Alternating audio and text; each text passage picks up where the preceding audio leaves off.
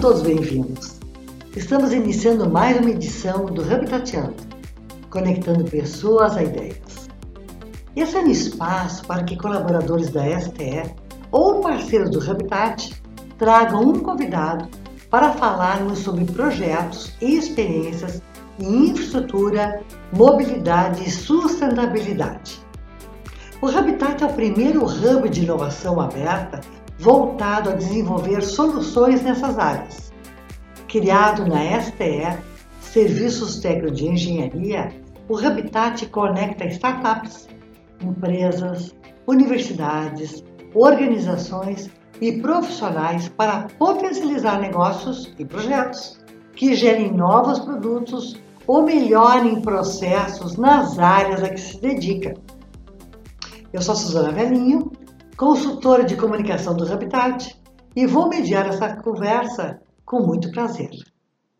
No bate-papo de hoje, vamos falar sobre inovação e gestão na cadeia de resíduos, com dois mestres no assunto. Nicole Becker Portela é engenheira ambiental com mestrado em ciências atmosféricas e embaixadora do Instituto Lixo Zero Brasil em Porto Alegre e educadora ambiental no Green Thinking Project, fundadora também da Nuvem Engenharia e Meio Ambiente. E Serginho Finger é bacharel em administração e CEO da Trachim, uma startup que realiza a gestão de resíduos da coleta à destinação, utilizando tecnologia para dar escala, segurança e confiabilidade ao processo. A premiada Trachim conecta os geradores de resíduos, as cooperativas de reciclagem e a indústria de beneficiamento de transformação. Nicole e Serginho, sejam muito bem-vindos. Olá, Suzana, tudo bem? Olá. Eu agradeço aí, agradeço a oportunidade por para estar falando aqui com vocês no Habitat, junto também com o Serginho, que eu sou fãzaça dele e da Trashing. É, bom, eu sou a Nicole, né? A Suzana já me apresentou aí, e esse ano, assim como ano passado, também estive à frente, junto com outras embaixadoras do Instituto Lixo Zero, à frente da Semana Lixo Zero em Porto Alegre. É, até é interessante, né, Suzana, porque apesar de ser um movimento que ah, é um problema, há muito engajamento. E eu acredito que eu gosto tanto desse tema porque eu enxergo muito potencial nele também. E potencial econômico, social e ambiental. Então, assim como ele parece, resíduo parece um passivo, um passivo tão problemático, ele também é um ativo. Opa, boa tarde, Suzana, boa tarde, Nicole. É um prazer estar aqui conversando com vocês. Obrigado pelo convite. Uh, como a Nicole trouxe, né, o resíduo ele possibilita aí, né, tanto redução de, de custos de passivos quanto uh, potenciais ganhos aí, foi isso que a Trechin enxergou, né, quando a gente criou a empresa, né, ninguém era da área de resíduos, ninguém era da área ambiental, todos da área de gestão, inovação, tecnologia, a gente enxergou um grande potencial, né, então acho que é bem legal estar aqui conversando, né, com esse olhar, com esse viés, é, de como valorizar o resíduo através da inovação, de novas formas, né, de, de beneficiamento, de, de transparência? E a Nicole é uma das grandes pessoas aí que a gente encontrou pelo caminho, né? tem uma parceria muito grande e está aqui conversando, né? envolvendo a infraestrutura, mobilidade, sustentabilidade, eu acho que tudo uh, faz parte ainda do cerceamento através do resíduo. Então, é bem legal, agradeço aí, vai ser uma ótima conversa com certeza. Serginho, eu achei muito interessante o processo de criação da Trashing. Eu queria te perguntar o seguinte, o dia a dia, como é que funciona? É, no, no início era, era basicamente eu fazendo a coleta, levando para a cooperativa, né? Aquela questão do MVP ali do protótipo. Uhum. Era, era basicamente eu e os outros sócios. Hoje a gente já, já evoluiu bastante, né? Nós temos aí uma, uma equipe com a parte operacional, então tem o pessoal olhando né, para a logística toda de coleta, de destinação, a parte legal. Né? Então esse setor operacional cuida muito disso, educação do, do gerador, né, de toda a cadeia. Então a gente faz a educação do gerador, a gente faz a coleta adequada e ajustada à necessidade dele e faz a destinação correta. Né? O nosso pessoal do comercial atua muito nessa questão da valorização para o cliente, então a gente procura clientes que tenham essa preocupação de sustentabilidade uh, e que precisem gerar valor né, através desse processo. Ela quer fazer o correto, e ao mesmo tempo quer, quer saber como ela consegue extrair valor disso, seja entendendo o comportamento do consumidor, seja é, agregando valor de marketing. Então a gente trouxe toda essa essa cadeia que a gente tinha, né, do conhecimento do marketing para o negócio. Uh, tem a parte uh, legal, né, jurídica, que a gente se preocupa muito. Então, todos os nossos clientes estão dentro do, das plataformas corretas, fazem a destinação, tem os documentos, né, e a gente busca depois, né, com os clientes e com a indústria de transformação, uh, as melhores formas de transformar o resíduo.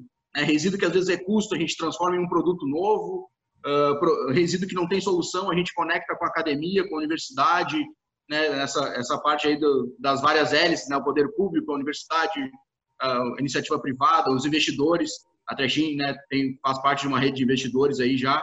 Então a gente conecta todo mundo porque economia circular e, e gestão de resíduos eu acho que elas fazem de forma sistêmica, né?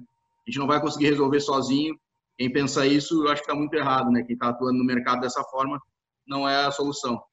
E que interessante, né? Tu, tu, trouxe a questão do ah, como tem um, um grande mercado ainda, ainda ser explorado.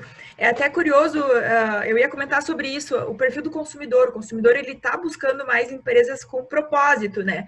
as pessoas estão, essa era da informação realmente está servindo para isso, que é uma coisa positiva, né? As pessoas estão tentando entender, pô, será que essa empresa se preocupa com a parte ambiental, né? E até social, porque a gente sabe que no Brasil a cadeia de resíduos ela é movida muito por uma questão mais social do que consciência ambiental, né? Agora que a gente está começando a virar um pouco essa chave.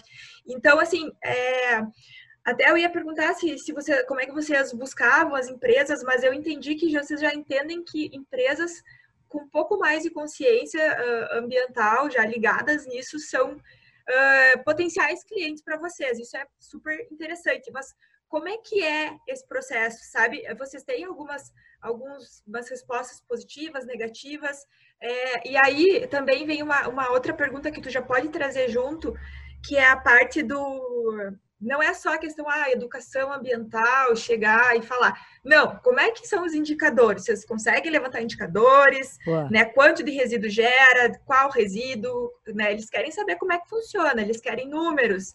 Então, para poder colocar depois no relatório de sustentabilidade, por exemplo, como é que isso funciona assim com a Trashing, por exemplo?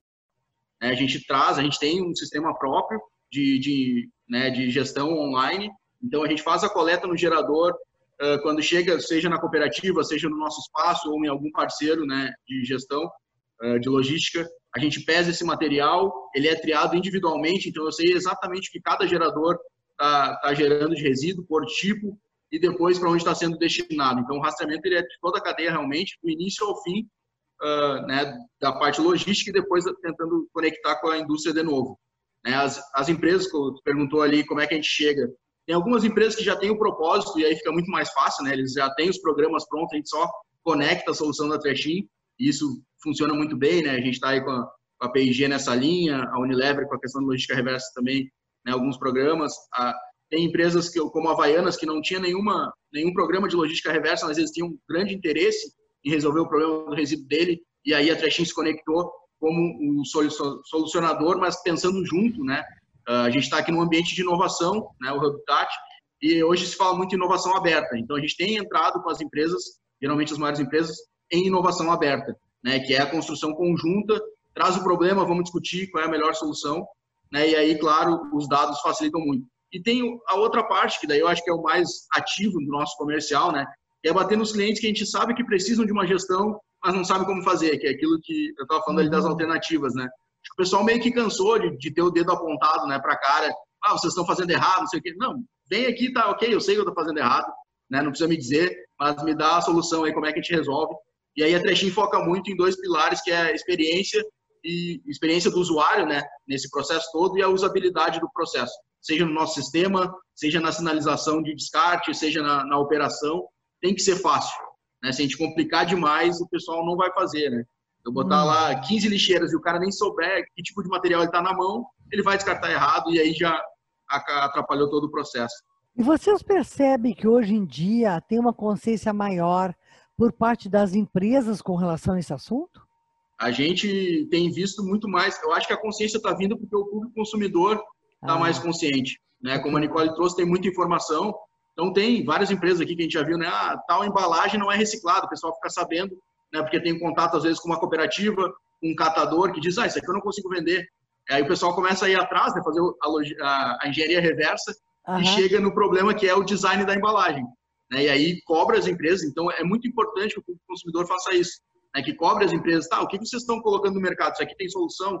Né? E aí as empresas começam a se conscientizar do problema que estão gerando e muitas vezes está tá bem distante, né? A indústria, a produção uh, do descarte lá na ponta cooperativa. Então isso, eu acho que o mercado consumidor está forçando essa conscientização das empresas. Nicole, qual é a tua opinião sobre isso? Olha, eu, eu, vejo dessa forma, uh, parte, parte dessa forma também, porque eu sou uma consumidora que busca muito a informação e aí a gente também traz até o case da semana Lixo Zero como uma fonte de informação, né? Porque teve, teve, por exemplo, uma live com uma catadora de materiais recicláveis, uma associação, uma cooperativa, e ela falou sobre, ah, esse material tem o símbolo da reciclagem, mas ele não é reciclado porque não tem mercado. Então ela foi falando material por material, sabe? Então essa informação ela está começando a ser mais disseminada e as pessoas estão se dando conta. Pô, por que, por que é tão falado sobre cuidado com os plásticos, né? O plástico, assim, tem uma infinidade de, de, de tipo de plástico e a maioria deles não se tem solução, como o Serginho trouxe. Aí ele tem que buscar, né? É legal porque a Torchin faz essa conexão. Eles vão lá uma empresa que possa estar buscando uma solução para esse tipo de embalagem. Então, aí a gente pode pensar até que, que a empresa está sendo colocada em algumas legislações. Na Europa já tem legislações mais avançadas sobre logística reversa e economia circular.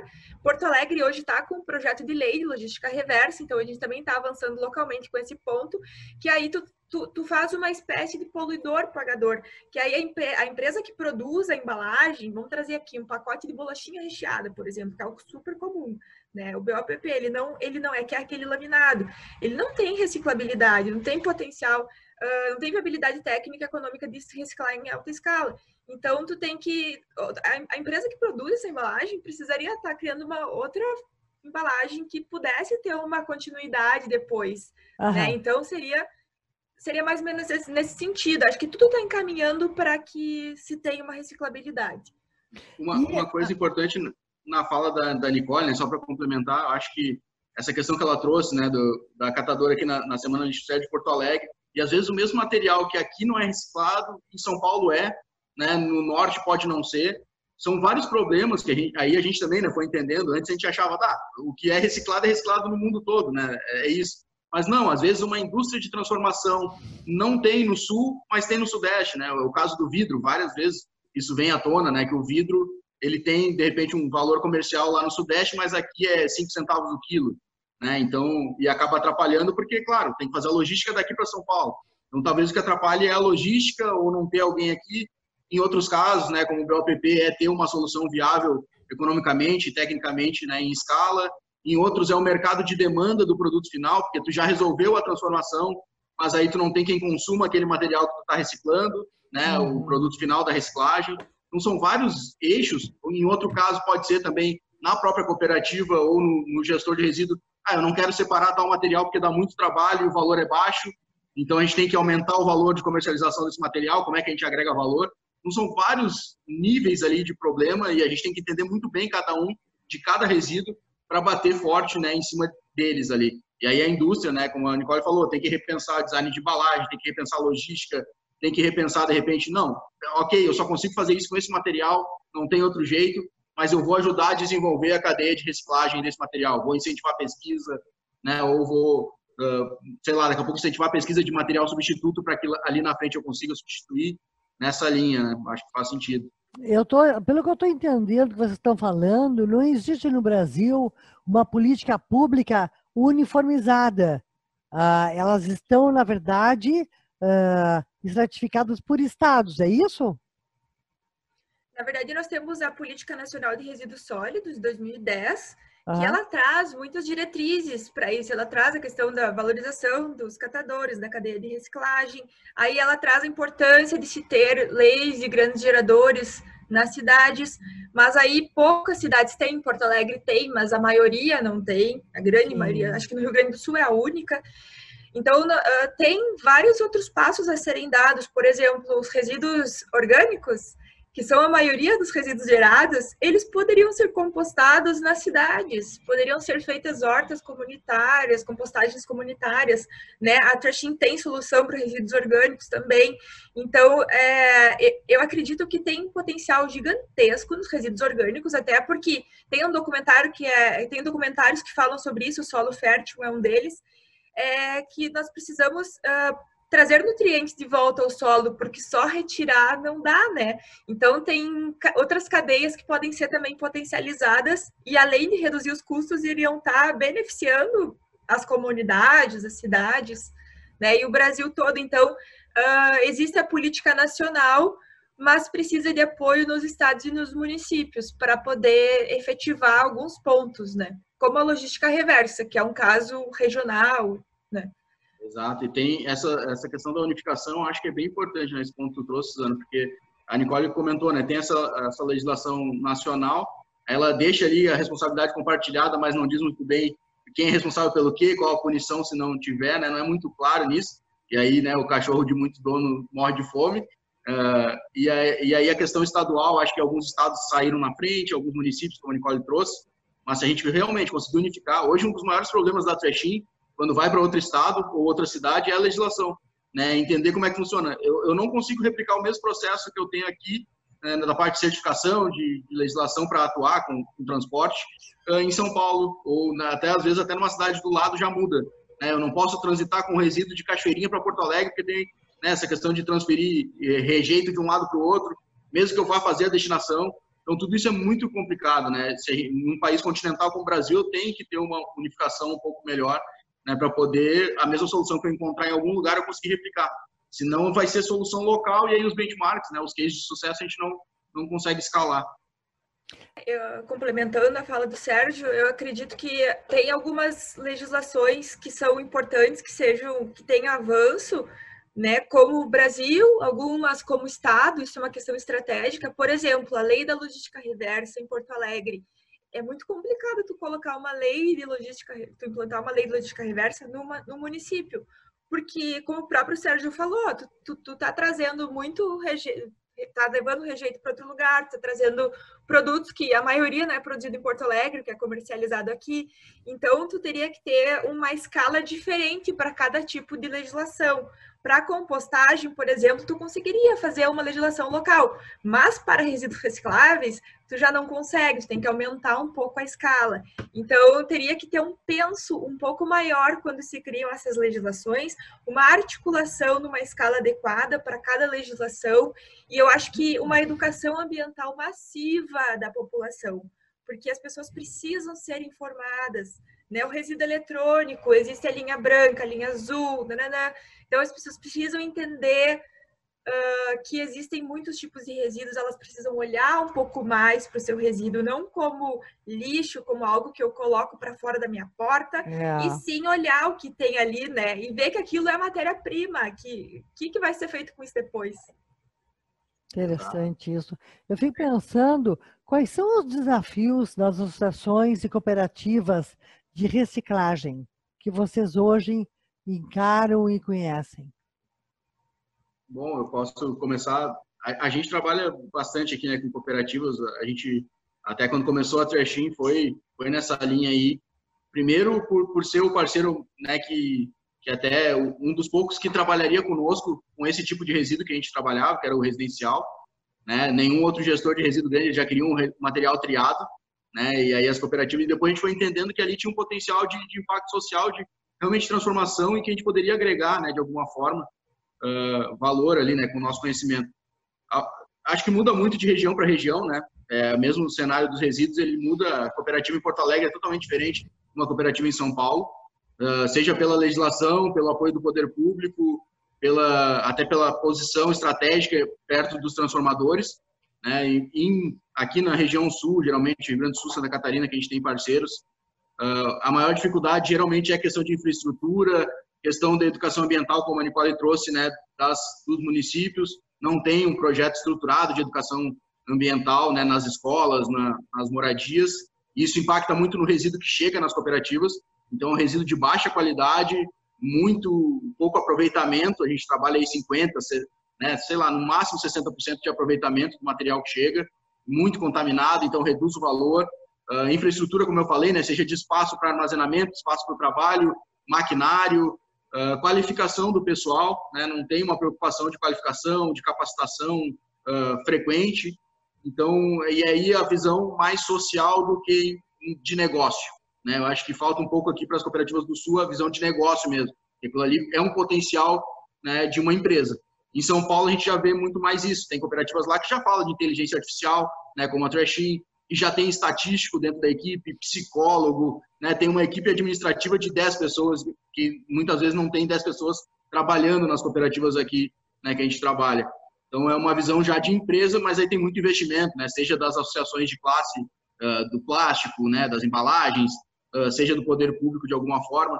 Então acho que tem essas diferenças, né, e lá a dificuldade maior uh, eu acho que é a questão de escala, né, de volume, de fazer chegar volume, de como é que eles trabalham nessa questão de escalabilidade do, do negócio.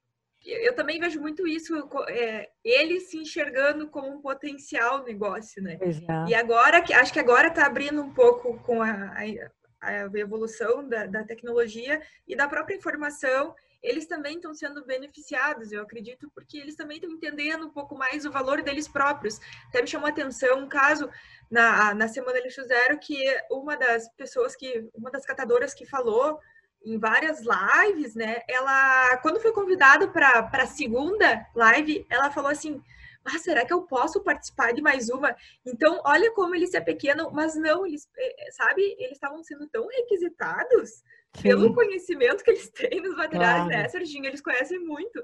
Então, eles não, não têm noção do valor que eles têm. Então, eu acho que eles entendendo o potencial de negócio que tem ali e recebendo um apoio externo, né? Um apoio, seja esses que o Serginho comentou, psicológico, estatístico, né? Organizacional, infraestrutura. Nossa, aí tem casos também, até de Portugal, que, que, que catadores viram empresários. Então, eu acho que tem total potencial disso, só, é só uma questão de tempo, de articulação também, para que isso aconteça. Bom, é, tem, tem essa questão também da aproximação né, das empresas, e aí a Trechin se posiciona muito bem nesse meio, e tem outras empresas, startups aí que também estão fazendo esse caminho, que é fazer o meio de campo entre a cooperativa e a indústria ou a empresa, né, os brand owners aí, né, as grandes marcas, uh, fazendo essa conexão, porque hoje está no meio, a gente tem uma série de intermediários, e aí a gente vai perdendo o valor né, do resíduo. A cooperativa é o que menos ganha hoje, o catador, né, a associação, é o que menos ganha nessa cadeia toda. Então a gente está fazendo essa conexão, porque muitas vezes tem um problema de formalização das cooperativas, das associações, né, por, por carências sociais ou por carência estrutural, uh, e as empresas, ao mesmo tempo, têm toda uma cadeia burocrática e jurídica que não permite trabalhar com esses entes. E aí, o que, que a gente faz? A gente é um intermediário e a gente começa a fazer uma validação, uma certificação, uma capacitação né, social. Então, a gente eleva o nível da, da cooperativa, a gente né, agrega mais valor e faz e torna possível que elas trabalhem com as grandes empresas. Então, hoje, as, as cooperativas que trabalham conosco já recebem material da P&G, né, recebe material da Havaianas, recebe material da Unilever, coisas que antes é, talvez era mais difícil. Né? E tem várias outras aí que trabalham com outras empresas, recebem do Boticário, Natura, né? São processos que, estão sendo construídos entendendo as carências do, do, dos dois lados né? E, e, batendo muito nessa parte social, como é que a gente leva. A gente não quer que o catador continue dependendo né, de catar o resíduo na rua ou dependendo de um material que chegue sem aproveitamento. Não, a gente quer que cada vez melhore as condições de trabalho e de, de vida dessas pessoas também. Gente, nós estamos nos encaminhando para o final desse bate-papo maravilhoso, inteligente com vocês. Uh, o Habitatiano, como sendo um projeto do Habitat, fica feliz da vida, porque nós temos uh, pessoas inteligentes, empreendedoras, inovadoras, corajosas, para trabalhar exatamente o status quo do mundo moderno, né? E as questões verdadeiramente estruturais que impactam na nossa vida. Serginho e Nicole, antes de fazer a, a, as recomendações finais, por favor, como é que nós possamos, podemos entrar em contato com vocês? Quais são as redes sociais, os contatos, enfim, que vocês querem disponibilizar para nós aqui? Vamos lá. Uh, para seguir a Trechinha aí, é Trechinha Oficial, né? No, tanto no Facebook quanto no Instagram. Nosso site é trechinho.com.br. A gente tem um blog lá com várias informações também, né, sobre resíduos, uh, sobre destinação adequada, né, vários comportamentos aí de sustentabilidade. Será um prazer aí que o pessoal nos siga e compartilhe conhecimento com a gente. E se quiser me seguir, é Serginho Finger, né, também fico à disposição aí, qualquer dúvida, pode entrar em contato pessoalmente. É, eu vou passar então o meu pessoal. O meu pessoal tem vários ali, que vários projetos que eu atuo, que é arroba Nicortel no Instagram e o Instituto Lixo Zero Brasil, né? É Instituto Lixo Zero Brasil o nome do Instagram mesmo. acho que é legal seguir, porque aí a nível nacional tu vai encontrar a cidade que vai querer acompanhar. No caso, eu trabalho no Lixo Zero Poa. Trabalho não, né? Sou voluntário. Nicole, por favor, as tuas recomendações finais. Bom, na verdade, eu acho que é, eu só gostaria de agradecer, né? Eu acho que teria muito mais para falar aqui. Eu sei que o tempo é curto, mas assim, eu acho que trabalhando com esses temas, é, ao mesmo tempo é gratificante e a gente está resolvendo um baita de um problema, né? Ah. Mas a gente sabe que é um trabalho a médio e longo prazo. Então, é um dia aqui, um dia ali, é todo dia na luta, né, Serginho? Tentando entender um problema novo, como resolver. E a gente precisa sempre do apoio das pessoas, das empresas, né, da, enfim, do poder público. Então, realmente é aquela responsabilidade compartilhada, mas sim, então quem é responsável por o quê? Né? Então, trazer mais para si a responsabilidade. E assim a gente vai conseguir transformar comunidades, cidades mais resilientes, né? tentar resolver problemas antigos de forma inovadora e gerando emprego e renda também, que é muito importante, né? Muito. E é espaço também. Obrigada, e o Habitat é fantástico, sou super fã também. Obrigada, Suzana e Sérgio. Bom, Serginho? Bom, né, queria agradecer também o convite aí, a abertura do espaço para a gente falar de um tema tão importante como esse. Né, eu acho que a, a, função da Trechinha, eu fico mais feliz que a gente está conseguindo levar né, a pauta de resíduos para vários lugares que antes não chegava. Né, a Trechinha tem pouco tempo de vida aí, até recebeu agora recentemente o um prêmio. A gente ficou em segundo lugar na, no ranking das 100 Open Startups na, na área de Cleantechs e quinto lugar em inovação social, um prêmio especial deles também. Lindo. É, realmente trabalhando num tema que, como a Nicole trouxe, né, a gente puxou a responsabilidade para si aqui, eu acho que é isso, né, não terceirizar a culpa né, e fazer o que é possível e, e usar os espaços que tem, né, como Habitat, para a gente discutir em conjunto e criar soluções uh, realmente sistêmicas e compartilhadas, né, não olhando só também a minha visão, mas né, conversando com quem está na outra ponta, em outros lugares. Acho que é isso que tem feito a gente crescer tão rápido. Então, agradeço de novo e fico à disposição sempre que precisar a gente bater um papo aí, que eu acho super bacana e muito válido. Legal. E a todos vocês que estiveram conosco neste momento, nós queremos agradecer as participações e deixo aqui uma mensagem que foi colocada pela Nicole e pelo Serginho, mostrando que cada um de nós é responsável pelo nosso próprio meio ambiente. Que a reciclagem faz parte de nós e que é bom que a gente olhe com inteligência os desafios que o mundo vem nos apresentando. Sem dúvida nenhuma, a 4, a economia 4.0 trouxe a inovação aberta, que permite e provoca conversas, troca de ideias, diálogos e composições entre nós. Estamos todos no mesmo barco chamado mundo. Obrigada a vocês e até a próxima.